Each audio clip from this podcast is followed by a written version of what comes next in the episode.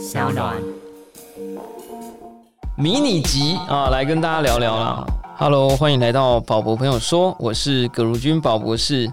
今天这一集呢是迷你 EP 啊，就是 mini episode 啊，我们要跟大家闲聊一下日常在我们的身边发生的神秘事件了。哈。这个我们录音的时间呢是六月十一号，在这两天之内呢，区块链的世界再度发生神秘事件，好不好？今天这个神秘事件，我也觉得超神秘的哈。我们都知道，如果我要转账给明真，我要转给他一百块啊。如果我们是跨行的话呢，手续费是多少钱？十五块吧。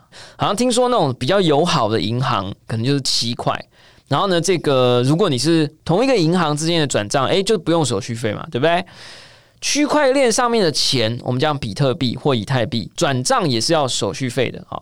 那以太币的手续费大概是多少呢？嗯，我们可以讲，如果你要转一个，比如说一百块台币好了，以太坊的手续费，如果很多人同时想转账的时候，手续费就比较高；那很少人转账的时候，手续费比较低。通常大概在零点三台币到三块钱之间，大概是这个概念了哈。在六月十号的时候，发生一件超神秘事件，准备好了吗？我们即将进入探秘系列。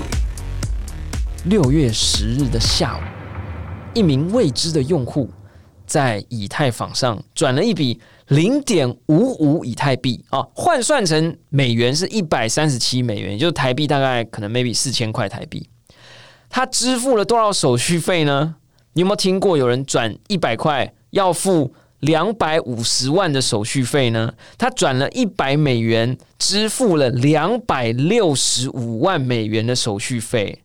有没搞错啊？你们觉得很夸张啊？你转了一个一百三十七块美金，然后你付了两百六十五万美元的手续费，这个台币换算起来大概是多少？七千多万呢？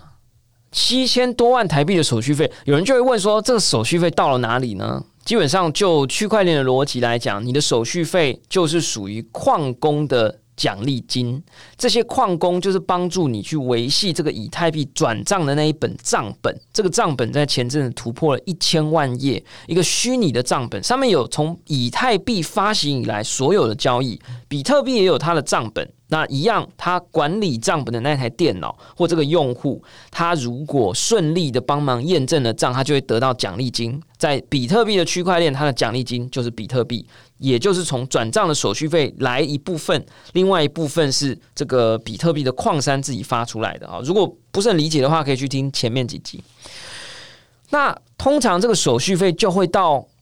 矿池，也就是我们讲说帮忙维系账本的这一些机器的拥有者手上，也就是这些挖矿想要拿奖励金的人手上。这个时候，这个动机就很奇怪，所以所有人都在议论纷纷呐。这个是不是背后有什么阴谋啊？是不是有什么目的呀？到底是洗钱呢，还是怎么样？哈，那就有分析师就讲了，这只有两种可能。第一种可能呢？就按错了啦！我们讲说 fat finger 啦，就是这个设计师界里面就是讲说这个肥手指，就是有人可能其实是要转两百六十五万美金，也就是一万多以太币，然后手续费他本来是要付零点五以太币，所以他可能按错了，就有点像。你叫一个人转账，然后他在转账的地方填十七或十五，然后呢手续费填一万，好了，传统银行没有这个功能，然后不然银行可能会很开心。但是这个在区块链世界确实有可能搞错。宝博士就曾经有一次不小心差点搞错，单位从美元变成以太币，我要转一美元，差点变成转一枚以太币，哇，那就变成是好几百美元喽。所以搞错是有可能的，但是几百万美金搞错。这也太不小心了吧！还有第二种可能，这就是阴谋论了，就说会不会是这个转账的人呢？本来就是想要给一大笔钱去给矿工，可是这问题来了，区块链世界里面，你的账发出去，你的这个转账手续费是无法指定给哪一个矿工的，它是由数学乐透乱数或者演算法来决定，是由哪一个矿工记录这笔账，拿到那笔奖金或者这个手续费。最后呢，这个一万零六百六十八点七三以太币到了哪里呢？到了星火矿池，到了中国的星火矿池。所以矿池，就是很多个矿机放在一个工厂里面，因为太多矿机了，我们就把它叫做矿池。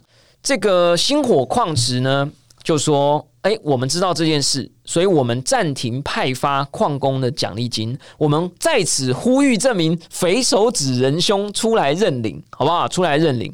所以呢，就有人的阴谋论就讲说，会不会大家就在演一出戏？”其实这个转账的人本来就是要利用这个方法洗钱，洗给星火矿池，或者他就是要弄成避税，就说啊，我有一个什么手续费啊，然后手续费被退还呐，所以这就不是我的利得哦，这不是我的资本利得哦，我不是很懂税法啦，阴谋论就说是故意的，不是意外。这个时候，听众朋友呢，你心里可能已经在想各种可能性啊，或者在二选一嘛，我告诉你。这个答案没那么简单。二十四小时后，六月十一号，就今天录音的前四个小时，又一笔交易又发生了。同样的，非常小的一笔以太币的转账，可能也是零点几，手续费不止超级高，它的手续费的数字完全一样，一万零六百六十八点七三呐。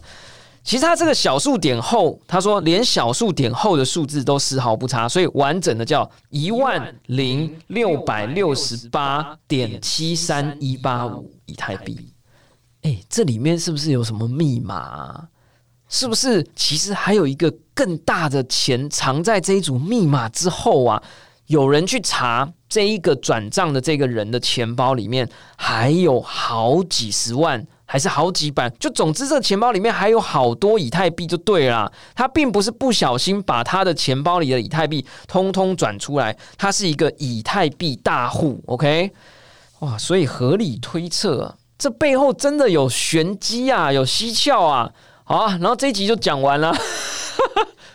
就在这么一个疑问的状态啊，其实宝博士真的无法推论啊。你如果说是意外，我认为因为连续两天，而且数字一模一样，我认为是意外的几率非常低，但不代表没有。有人说有一种可能是某一种平台或某一间公司，他写了一个自动交易机器人，所谓机器人就是一组程式，然后会自己去做一些交易，然后那个程式秀抖派克啊，然后他自己的交易的时候，他的那两个数字不小心兑换了。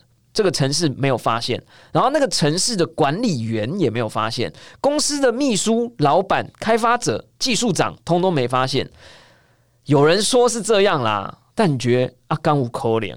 你一个公司两天加起来损失五百万美金，然后大家还在家里睡觉，有可能吗？我是觉得不可能。所以啦，就如果大家要想说，那宝博士，你觉得到底背后的谜团在哪里？我认为。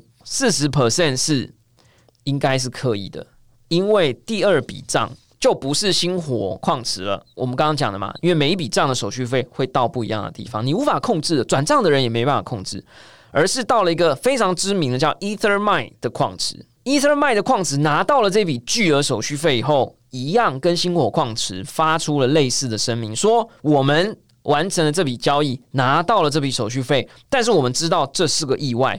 我们在此呼吁交易发送方来联系我们，也就是有没有可能这个是讲好的？但这其实几率很低啦，因为它会有百万分之一的几率会跑到宝博士的矿机里面。虽然我没有矿机啊，就是说如果我家里有一张显卡，我乱了一个以太币的挖矿程式，有百万分之一或千万分之一的几率会变成是我的啊，那我就不会去联络这个百万以太币的。持有者叫他领啊，这样他风险也太大了吧？好，四十 percent 是约定好的某一种阴谋，可能是这个避税也好，或可能是这个洗钱也好。我认为有六十 percent 的几率是背后还有秘密，这个秘密很可能藏在这个账户里头，也很可能藏在这个数字里头，也很可能藏在这几天以太坊接下来会出现的。交易里头，好了，我们今天这一集呢，就非常怅然若失的，只能结束在这里。为什么呢？因为这件事情还正在发生当中。你觉得这个转账一百美金，花两百六十五万美元来当转账手续费的交易，而且还连续两天，背后的秘密到底是什么呢？你有没有一些想法，跟宝博士或者我们在网络上看到的各种学者的讲法跟想法都不一样呢？欢迎你到商岸的粉丝专业或者各处跟宝博士有关的频道，比如说 iTunes、Podcast、Spotify 或者宝博士的 YouTube。欢迎你留言告诉我们你对这一集神秘事件的想法或者看法。好啦，感谢大家收听宝博朋友说，我是葛如君宝博士。如果你喜欢我的节目，欢迎点选订阅，下一集就会自动送上给你。不论你是在 Apple Podcast、Spotify、上岸 YouTube 或者其他平台听到我的节目。欢迎给我五星评价，按喜欢留言，或者按下小铃铛追踪订阅。我们下次空中见，拜拜。